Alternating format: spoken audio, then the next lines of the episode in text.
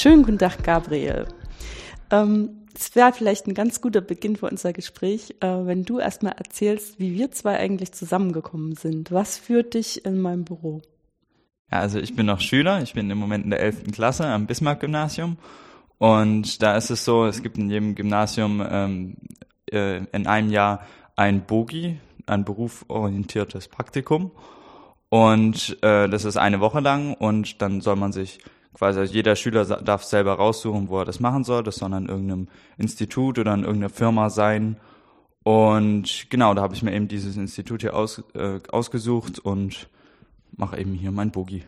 Das heißt, ähm, die Idee dahinter, so von ganz oben auf der Metaebene, ist, dass die Schüler mal aus der Schule rausgehen und im Berufsleben mal gucken, wie es da ist.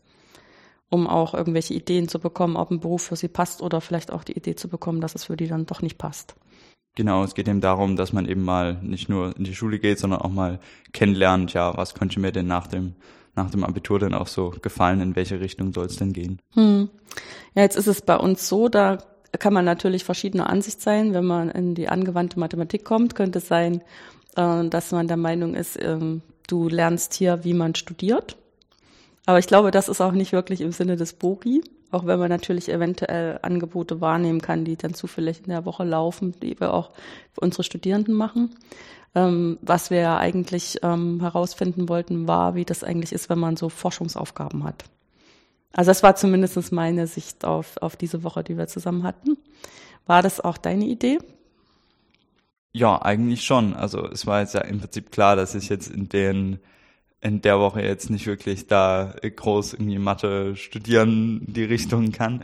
Und äh, es war dann lief dann halt so ab, dass ich mir ein Thema ausgesucht habe und zudem dann eben äh, quasi eine Art Forschungsarbeit, sage ich jetzt mal, äh, geschrieben habe und genau. Und du hast auch ein Computerprogramm dazu gemacht. Genau. Und mein Thema war halt, dass ich äh, die Simulation einer Wasserrakete als Computerprogramm eben darstellen wollte. Mhm.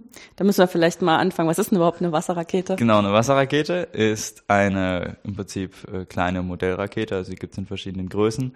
Sie wird mit Wasser betrieben, wie schon der Name sagt, und es ist erstmal vom Prinzip her wie bei allen Raketen, dass äh, durch einen Rückstoß von irgendeinem Material die Rakete an sich in die andere Richtung beschleunigt wird. Bei der Wasserrakete ist dieser Rückstoß ähm, das Wasser und der Antrieb für diesen Rückstoß ist die Luft in dieser Rakete. Also man hat dann im Prinzip einen äh, Hohlkörper, zum Beispiel eine Flasche mit einer Öffnung in eine Richtung, füllt die mit äh, Wasser zu einem bestimmten, äh, also zum Beispiel zu einem Drittel mit Wasser, der Rest ist Luft. Dann verschließt man dieses Ende, setzt die Luft unter Druck und stellt die mit der Öffnung nach unten hin und wenn man dann die Öffnung öffnet, das ist dann ein Ventil, so ein Gardena-Ventil, so Gartenbauventil sind es da häufig, wenn man dann diese Öffnung öffnet, dann äh, strömt das Wasser durch den Überdruck in der Flasche nach unten raus. Und damit verliert die Flasche an Masse. Genau, verliert die Flasche an Masse und durch den Rückstoß wird die Rakete nach oben geschossen. Hm. Das heißt, das Prinzip der Rakete ist im Prinzip so ein Impulserhaltungsprinzip, ne? Genau, also das, was sozusagen jetzt an ähm, mit einer bestimmten Geschwindigkeit bewegten Masse deine gefüllte Flasche verlässt, führt dazu, dass die Flasche sich bewegen muss mit weniger genau. Masse und einer anderen Geschwindigkeit. Genau. Ähm, klingt nach einem guten Spielzeug. Ist es auch, ja. Kann man auch relativ einfach nachbauen mit einer normalen PET-Plastikflasche und einem Korken. Kann man das auch einfach machen. Das gibt's, das Ganze gibt's zwar auch noch so sage ich jetzt mal, professioneller. In den USA ist das vor allen Dingen relativ verbreitet. Da gibt es dann ganze Modellbauszenen, die dann das auch mit einem Fallschirm bestücken und so und auch mit sehr hohem Druck, also dann mit Druck von 20 Bar oder so das Ganze betreiben, wo die Raketen dann auch zwei Meter hoch sind. Mhm. Aber das Ganze gibt es auch als quasi äh, Spielzeug. Ähm, ich meine, klar, Spielzeug hin und her, beim Spielen lernt man ja auch was darüber, wie dann eine wirkliche Rakete einfach dann mit anderem Treibstoff äh, funktioniert. Das Prinzip ist ja dann sozusagen auf einer Metaebene trotzdem das gleiche. Ja, es ist ähnlich. Ja. Ähm, was hatte dich denn jetzt eigentlich daran so fasziniert, außer dass natürlich Raketenabschießen immer was Lustiges ist? Also ähm, im Prinzip bin ich drauf gekommen, es, es gibt so ein schönes Computerspiel, Kerbal Space Programm heißt es. Und äh, es ist im Prinzip eine reine Physiksimulation und es geht darum, dass man äh, Raketen baut und so quasi sein eigenes Raketenprogramm äh, startet. Ähm, eben bisschen wie bei der NASA. Und äh, ja, das ist eben, finde ich halt sehr faszinierend und es macht richtig Spaß, das zu spielen, weil es ist eben nicht nur so ein äh, einfaches Programm, sondern da muss man halt auch wirklich dann mal nachdenken, wie man denn eine Rakete bauen muss, was alles dazugehört. Und über alle Sachen muss man sich eben mal Gedanken machen. Und daher kommt im Prinzip meine Faszination über die Raketen und dann kam ich eben drauf, dann eben diese Simulation über die Wasserraketen zu machen, was ja schon in gewisser Weise ähnlich ist. Hm, und es ist aber noch einfach genug, dass man sich vorstellen kann, dass man da wirklich ein mathematisches Modell dafür findet. Genau. Also weil wenn dann irgendwelche ähm, Prozesse dabei sind, dass ähm, flüssig in gasförmig umgesetzt wird und also so Phasentransformationen dabei sind, dann wird es ja auch physikalisch ganz schön anspruchsvoll. Ja, genau, eine echte Rakete ist natürlich nochmal viel komplizierter. Ja. Kein Vergleich. Weil ich muss zugeben, äh, für mich war jetzt auch spannend, ich kannte das mit den Wasserraketen vorher noch nicht. Also mein jetzt, wo ich es gesehen habe, finde ich ja klar, auf die ja. Idee muss man auch einfach kommen. Und das ist natürlich irgendwie ähm, oft, weil das so skalierbar ist, von ganz klein bis relativ mhm. groß, so dass man es eben als normaler, normal großer Mensch noch handeln kann. Ähm, mit entsprechendem Platz dafür dann auch, dass es keinen verletzt. Dabei ist es natürlich letztendlich so leicht, dass es nicht wirklich verletzt. Also es ist irgendwie so ein rundum gelungenes physikalisches Spielzeug, an dem man ja. auch noch was lernt. Ähm, was war jetzt eigentlich das Ziel deines Forschungsprojektes?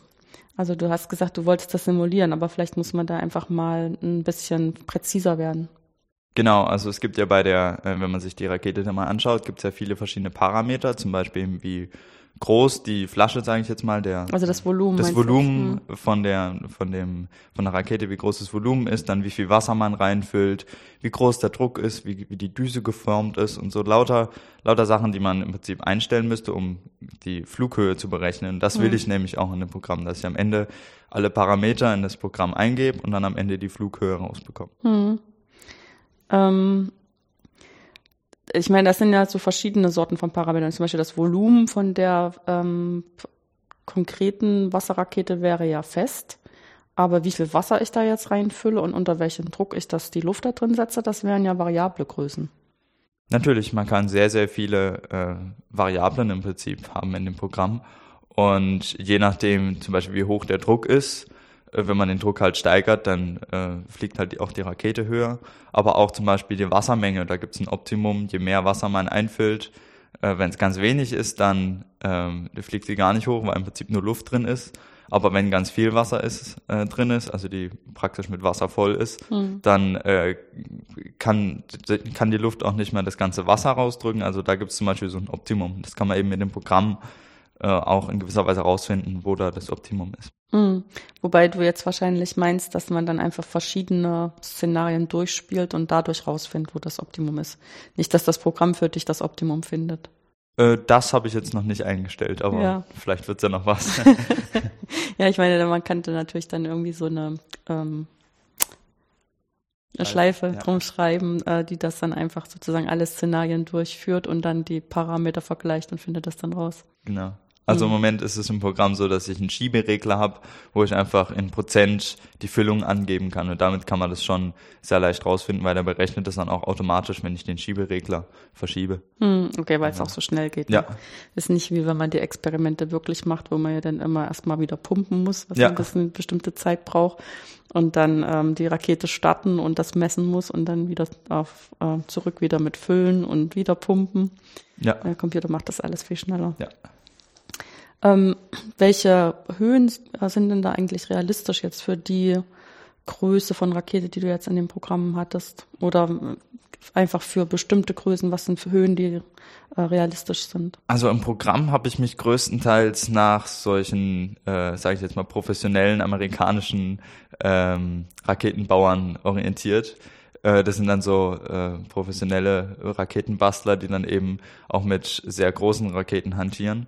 Und ähm, die Größen, die dann in dem Programm rauskommen, liegen dann ungefähr so bei 200 bis 300 Metern. Mhm. Die Raketen haben dann aber äh, eben auch eine Füllung von zum Beispiel zwei Litern und das äh, Volumen insgesamt sind dann halt mal sechs bis acht Liter in Mhm. der Rakete. Und äh, der Druck ist dann auch sehr, sehr hoch. Den bekommt man nicht mit so einer normalen, dünnwandigen Flasche hin. Äh, die hatten dann teilweise Drücke von 20 Bar. Ja, 20 Bar ist schon ordentlich. Ja. Also ich meine, da platzt dann auch schon der Reifen am Auto, ne? Ja, Oh, ich, nicht, dass ich das schon mal ausprobiert habe, aber jedenfalls, wenn man den Herstellerangaben glauben darf, ist das schon nicht mehr so gesund für die Reifen. Ähm, also im Prinzip hast du dir halt so, eine, so ein Volumen vorgestellt zwischen so unter 10 Liter. Weil du das hast du dann, ähm, ja, Wasser 2 Liter und ins 8 Liter, die Ja. ich versuche das jetzt gerade zu rekapitulieren. Ich versuche mir auch gerade vorzustellen, wie groß das eigentlich ist. Eigentlich ist das gar nicht viel, weil ein Wassereimer 10 Liter.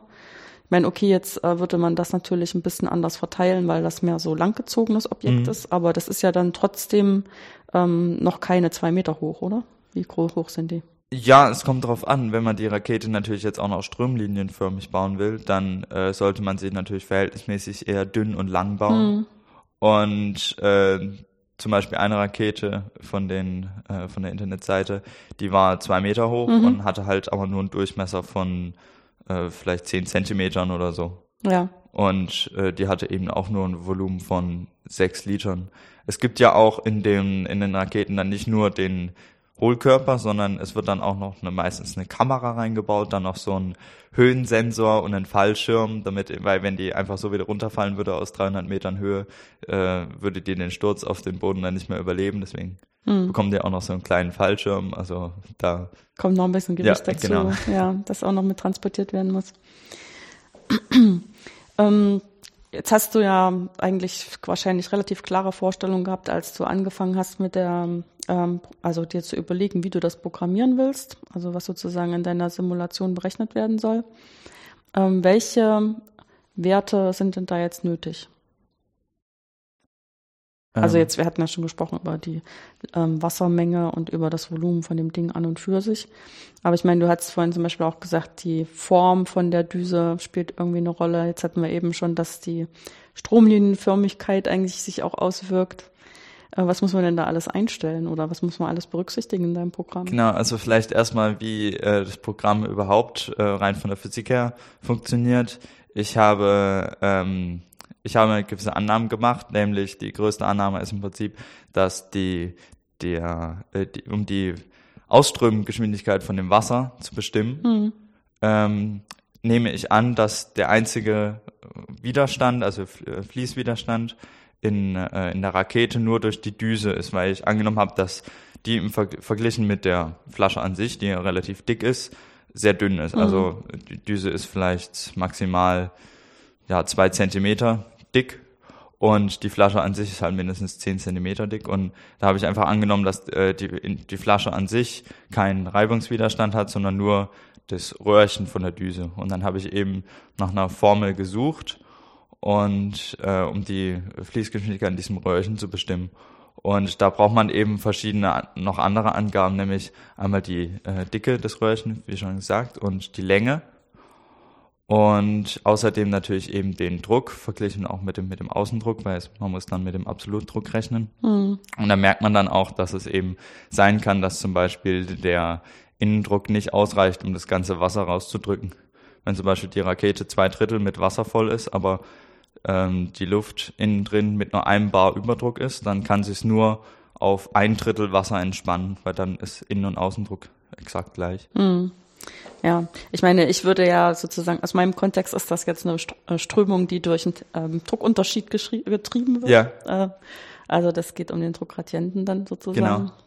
Genau. Ähm, und du hast also gesucht nach einer Formel, die für diese Art von Strömung, also so eine Röhrenströmung, ähm, Genau. die durch einen Druckunterschied getrieben ist, die Geschwindigkeit bestimmt. Habe ich das richtig verstanden? Genau. Und da war ich eben auch lange Zeit auf der Suche, weil äh, ich habe es zuerst mal mit einer, es gibt ja für die laminare Strömung gibt's ja eine einfache Form, mit der man das berechnen kann. Und aber da kamen völlig unsinnige Werte raus. Da kamen dann Werte raus von fünf Kilometer pro Sekunde, was einfach Bisschen nicht schnell, stimmen kann. Und äh, die Reinholdszahl war eben auch viel zu hoch und dass es eben noch eine laminare Strömung sein kann. Mhm. Und dann habe ich mich eben äh, auf eine Näherungsformel für die turbulente Strömung auf, der Suche, auf die Suche gemacht und bin dann schlussendlich fündig geworden bei einer, äh, die, die Druckverlust, den Druckverlust, äh, wo man den Druckverlust in einem Rohr berechnen kann. Mhm. Aber da ich ja den Druckverlust kenne, weil ich ja den Innen- und Außendruck kenne, kann ich die umstellen und dadurch eben die Geschwindigkeit ausrechnen. Okay, du hast also die, die Formel gesucht, was auch letztendlich gar nicht so einfach ist, weil man so, weil man schon vorher so ein bisschen physikalisches Verständnis dafür haben muss, welches die richtige Formel ist. Hast die umgestellt, okay, dann kann man die auch im Computerprogramm gut vorwerfen jetzt mal lax ausgedrückt. Aber das wird es ja noch nicht gewesen sein, oder? Genau, also insgesamt ähm, habe ich mir dann halt mal überlegt, wie es denn, was denn in der Rakete eigentlich passiert. Also es ist ja so, es wird Wasser rausgedrückt mhm. mit einem mit einer bestimmten Geschwindigkeit und dadurch bekommt die Rakete einen bestimmten Impuls und gleichzeitig wird aber auch äh, das Wasser innen drin weniger, weil es eben rausströmt. Somit wird auch die, äh, das Luftvolumen wird größer hm. und damit sinkt auch der Druck. Ja. Und ähm, im Prinzip im Programm habe ich es dann so gemacht, dass ich ein, äh, für einen bestimmten Zeitschritt angenommen habe, dass alles gleichmäßig ist, also dass gleichmäßige Geschwindigkeit herrscht, dass ein gleichmäßiger Druck herrscht, dass es sich alles nicht ändert. Und dann habe ich eben für eben Delta T äh, habe ich dann eben dann den neuen Druck ausgerechnet und äh, dann auch eben die neue Geschwindigkeit und so komme ich halt in eine Schleife und kann das Ganze äh, immer iterativ berechnen. Das ist also sozusagen diese zeitliche Abfolge von Dingen, die wir beobachten, in kleine Intervalle aufgeteilt und hast dann äh, von Zeitschritt zu Zeitschritt die Werte ähm, berichtigt. Genau. Also Geschwindigkeit muss man ja berichtigen und den Druck. Und ja, das andere hängt dann nur davon ab. Ja. Mhm. Genau. Okay, und wie kriegst du jetzt daraus die Steighöhe? Äh, da kommen noch ein paar andere Sachen dazu, nämlich bei der Steighöhe äh, ist natürlich auch die Schwerkraft im Spiel, natürlich. Hm. Und ähm, die dann die Rakete auch wieder runterholt. Du genau. darfst nicht nur schimpfen auf die Schwerkraft. Und äh, andererseits eben auch der Luft, äh, Luftwiderstand, der mhm. nämlich auch natürlich einen sehr großen äh, Einfluss, hat, Einfluss hat auf die Steighöhe. Wenn man den nicht mitberechnet, dann ist die immer viel höher, weil am Ende ist ja die Rakete generell sehr leicht, weil ja kein Wasser mehr drin ist und es ist ja im Prinzip nur Luft äh, in der Rakete. Und ähm, um die neue Geschwindigkeit dann im Programm zu berechnen, äh, nehme ich eben nicht nur den Impuls quasi von dem Wasser und äh, teile den durch die Masse von der Rakete, sondern äh, ich ziehe eben noch die, äh, die Kraft, die, also ich ziehe quasi die, die Gravitationsverluste ab, die ich habe, ähm, einfach weil die Kraft der Gravitation eben genau entgegengesetzt wirkt und eben auch den Luftwiderstand durch den äh, durch die Raketengeschwindigkeit. Da muss man eben im Programm auch noch den CW-Wert und die äh, die Fläche von der Rakete, also die Querschnittsfläche, hm. muss man eben auch noch eingeben. Ja, das mit dem CW-Wert stelle ich mir gar nicht so einfach vor. Also ich meine natürlich für eine konkrete Rakete, die man vielleicht auch handelsüblich kauft, kann das ja jemand gemessen und ins Netz gestellt haben. Aber wenn man jetzt was selbst gebaut hat, davon einen CW-Wert zu bestimmen. Es war nicht einfach und also es gibt, wie gesagt, in den ähm, auf diesen amerikanischen äh, Raketenmodell-Seiten äh, gibt's relativ viele äh, Raketen, wo eben auch genau alle Daten dabei stehen, aber eben kein CW-Wert. Weil der ist halt irgendwie, ich weiß nicht, den ist, müsste man halt auch experimentell wirklich bestimmen. Ja. Und der ist aber auch sehr, sehr verschieden von Rakete zu Rakete und äh, der macht eben auch den größten Anteil dann aus an der äh, Flughöhe.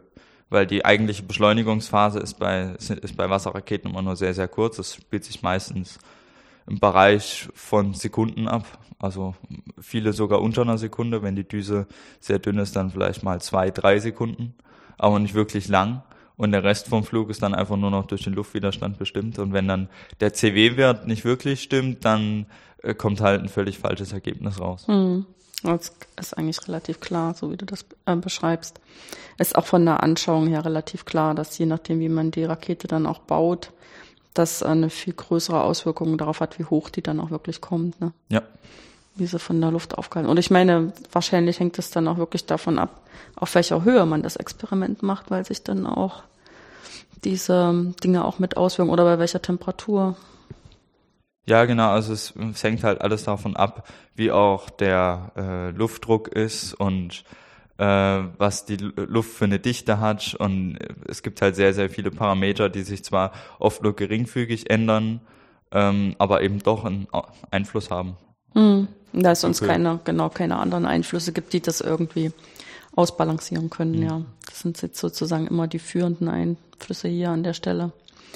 Ähm, jetzt ist das, ähm, liegt das Programm vor, nachdem du dich äh, eine Weile damit beschäftigt hast, die ungefähr der Woche im Bogi entspricht. Ähm, was sind denn jetzt deiner Meinung nach äh, die größten Schwachstellen an deinem Programm? Das ist eine ähm. fiese Frage, aber ich finde, das gehört zum wissenschaftlichen Arbeiten dazu. Also ähm, eine Schwachstelle ist natürlich die Annahme, die ich gemacht habe, dass äh, nur das Wasser, äh, dass das Wasser als einzigen äh, Widerstand des, äh, die Düse hat. Mhm. Und dann ist es auch so, wenn das Wasser äh, vollends rausgeströmt ist dann und in der Rakete immer noch Luftdruck herrscht, dann äh, hat ja auch der, die Luft, die rausströmt, einen gewissen Widerstand, den beachte ich gar nicht. Ja. Weil ich einfach gesagt habe, ja, okay, verglichen mit dem Wasser äh, spielt es nur eine untergeordnete Rolle. Und äh, die andere größte Schwachstelle ist der CW-Wert, den man wissen muss, den man experimentell bei einer Rakete bestimmen müsste und den man ansonsten einfach nur abschätzen kann. Hm, ja. Könnte sich natürlich auch vorstellen, ähm, irgendwie ein Experiment zu entwickeln, was dann aus deinen Simulationen den CW-Wert bestimmt. Also sozusagen ähm, ähm indem man die Höhe misst und mit der Simulation ja. vergleicht, dass man dann Rückschlüsse auf den CW-Wert schließt. So habe ich es ja dann eigentlich auch in dem Programm gemacht, weil ich habe ja dann äh, aus Videos im, auf YouTube von diesen äh, Raketenmodellbastlern, äh, die ja auch die Höhe und alle anderen Daten angegeben haben, habe ich dann halt die in mein Programm eingegeben und dann im Prinzip beim CW-Wert so lange gedreht, bis dann das richtige Ergebnis rauskommt. So kann man es ja auch machen. Hm. Und ähm, du bist so ein kluges Kerlchen. aber ja, das ist gut. und beim CW-Wert kommen dann halt äh, aber eigentlich sinnvolle Werte raus, hm. bei 0,4 oder so. Also sinnvoll im Sinne, du hast ja auch andere Werte angeguckt. Ja, genau. Man kann, es gibt ja auch äh, grobe Werte, zum Beispiel, was weiß ich, ähm, äh, CW-Wert von einem Zylinder oder von einer Kugel.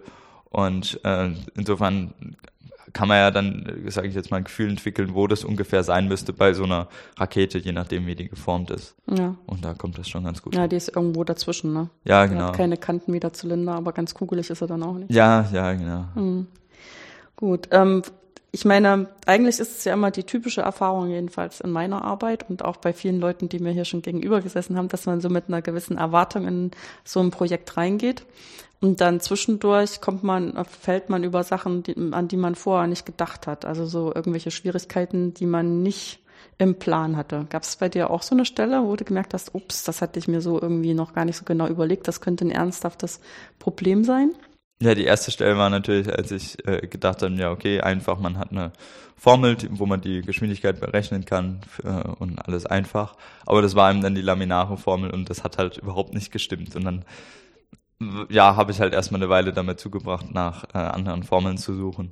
Mhm. Und äh, was anderes war, als ich ähm, nämlich für die, wenn, wenn sich der Druck ändert, dann ähm, gibt es ja einen Unterschied davon, ob man jetzt die, äh, ob sich die Temperatur ähm, mitändert oder nicht. Also man kann jetzt sagen, äh, wenn man einen Körper hat, was weiß ich, ein Liter und ein Bar, und wenn man den dann aufs, äh, aufs ähm, halbe Volumen äh, komprimiert, also auf einen halben Liter, dann könnte man ja sagen zwei Bar mhm. vom Druck her. Aber das kann man nicht immer so einfach sagen, weil je nachdem, äh, wie sich die Temperatur ändert, ändert sich eben auch der Druck und dann gibt's halt noch so eine Formel, ähm, wo man dann noch so einen Exponenten da mit drin hat, die das Ganze eben auch noch etwas schwieriger macht, ähm, wo man eben äh, quasi damit beschreiben kann, ob eben die Temperatur sich stark ändert oder ob die im Prinzip gleich bleibt. Hm. Ja, das hängt zum, damit zusammen, dass man ja, wenn, wenn man so ideales Gas hat, dass dann eigentlich dieses P mal, also Druck mal Volumen geteilt durch Temperatur konstant genau. bleibt. Hm. Ja. Und dann äh, kann es eben, also muss man eigentlich damit rechnen, dass sich die Temperatur auf alle Fälle mitändert, wenn ja. man entweder am Volumen oder am Druck dreht. Ne? Genau. Ja. Andererseits ist natürlich durch diese, dass das so eingesperrt ist und nicht machen kann, was es will, ne? Ähm, begrenzt das das in gewisser Weise. Ja. In der Flasche. Ja, natürlich. Ich habe dann auch ähm, quasi mir überlegt, ja, äh, wie, wie ist es denn wirklich? Weil äh, es kann ja nicht sein, dass ich in der Sekunde, in der das Wasser wirklich rausströmt, dass sich dann, äh, dass die Temperatur immer gleich bleibt, weil in dem Moment, wenn sich der Druck äh, ändert, ähm, wird es ja im Prinzip erstmal kälter von der Temperatur. Mhm. Ähm, und es wird quasi von der, also wenn man jetzt annimmt, äh, der Druck mal das Volumen ist immer konstant, dann geht man davon aus, dass die Temperatur auch immer konstant ist. Und das kann aber eigentlich bei der Rakete nicht der Fall sein, weil es geht so schnell, dass ich nicht die Temperatur so schnell ausgleichen kann. Hm. Ja, das unterstellt schon, dass ähm, ja diese Idee, dass sie, dass die Temperatur selber dafür sorgt, dass sie sich ausgleicht, ne? Also durch ähm, Konduktion. Hm. Nicht, also was, was ja dann auch noch sein könnte, ist, dass es dadurch, dass der Stoff sich wieder mischt, die Temperatur richtig ausgeglichen wird. Und das kann ja durch die Wand ähm, der Rakete nicht so schnell funktionieren. Hm. Der auch noch so ein bisschen so ein Isolator ist, dadurch, dass es eine Plastikflasche ist. Ja. ich stelle mir gerade vor, man hat das aus, ähm, was weiß ich, aus Metall und verbrennt sich dann die Finger dran, da wird man sich schon wundern. Oder vereist sie sich. Das wäre komisch. ja, das wäre komisch. Okay, also es gab äh, zwischendurch äh, die, die typischen Dinge, dass man über irgendwas stolpert und du hast das aber alles äh, gelöst. Was findest du denn jetzt selber am tollsten an deinem Programm? Oder worauf bist du stolz? Oder wie würdest du jetzt jemandem vielleicht das Programm geben und sagen, das ist echt was, was ich jetzt geschafft habe? Also für mich persönlich ähm, finde ich einfach gut, dass ich jetzt quasi an dem Programm da insofern weitergemacht habe, weil ich jetzt eigentlich ich habe zwar in der Schule jetzt seit einem halben Jahr Informatik und mache das eben auch mit der Programmiersprache, die ich in der Schule äh, gelernt habe, aber äh, so wirklich viel haben wir jetzt da eigentlich auch noch nicht gemacht. Ähm, also natürlich schon einiges, so ist, äh, ganz grobe. Und aber ich habe jetzt eben manche Sachen eben auch in das Programm reingebracht, die wir eben auch noch nicht in der Schule gemacht haben. Mhm. Und ja, da sage ich jetzt mal bin ich drauf stolz, weil ich halt ähm, schon so ein äh, paar äh, nette Sachen, zum Beispiel so ein Schieberegler und so, da habe es hat es eben auch ein bisschen gebraucht, bis ich dann wusste, wie ich den benutze und ja, aber so insgesamt denke ich mal, ist es so im Groben schon eine ganz gute Simulation, die das so einigermaßen ähm, abschätzt. Und vor allen Dingen kann man halt relativ einfach rausfinden, ähm, bei welcher, äh, also wie viel Prozent der Flasche mit Wasser gefüllt sein muss, damit die Rakete möglichst hoch fliegt. Mhm. Weil da habe ich eben diesen Schieberegler eingesetzt. Und dadurch, dass er das auch äh, sofort ausrechnet, wenn man äh, den Schieberegler äh, verstellt, kann man halt sehr schnell rausfinden, was die optimale Höhe ist. Und welche Programmiersprache ist das? Die Programmiersprache, die ich benutzt habe, ist C-Sharp. C-Sharp. Ja. Das haben wir in der Schule äh, benutzen wir in Informatik in der Schule und das mhm. habe ich jetzt auch dafür benutzt. Ja. Ähm, würdest du denn jetzt anderen Schülern empfehlen, auch sowas auszuprobieren? Oder ja, du musst das ja nicht uneingeschränkt aus, also weiterempfehlen, aber unter welchen Bedingungen vielleicht? Äh, das, das Programm jetzt. Ja, so, so ein Forschungspraktikum zu machen. Also es hat mir persönlich auf jeden Fall sehr viel Spaß gemacht, was ich schön fand, dass man eben äh, dass man sich mit das, das Thema im Prinzip selber aussuchen kann und mhm. dann eben äh, eben auch die Motivation eigentlich äh, normalerweise immer äh, gut dabei ist, eigentlich jetzt mal, weil ähm, wenn, wenn man sich das Thema selber aussucht, kann man ja schon einen Themenbereich wählen, den einen sehr interessiert und äh, wo man eben auch Spaß dran hat, dann weiterzuarbeiten. Und es war eben bei mir eben genauso, dass ich, äh, dass mich das Thema sehr interessiert und dadurch hatte ich auch die Motivation, dann wirklich dran zu arbeiten. Hm. Ich meine, es ist ja jetzt auch ähm, aus meiner Sicht so ein bisschen prototypisch als Beispiel, weil man aus verschiedenen Fachgebieten was braucht. Also du hast jetzt selber schon hervorgehoben, dass das mit dem Programmieren für dich anspruchsvoll war, weil das auch sozusagen ja. das Neueste ist, was du gelernt hast. Aber ähm, alle, die hier zugehört haben, haben auch gehört, dass wir relativ viel physikalisches Verständnis gebraucht haben, auch wenn es jetzt nicht super tiefliegendes ist, aber mhm. da darauf basiert ja im Prinzip die Idee, wie man das überhaupt modellieren will. Ja. Wenn man dann irgendwelche Gleichungen findet, die auf mathematischer Grundlage sind und damit man sozusagen mit den Gleichungen richtig hantieren kann, muss man auch wenigstens so ein paar Grundfertigkeiten in Mathematik haben, ne?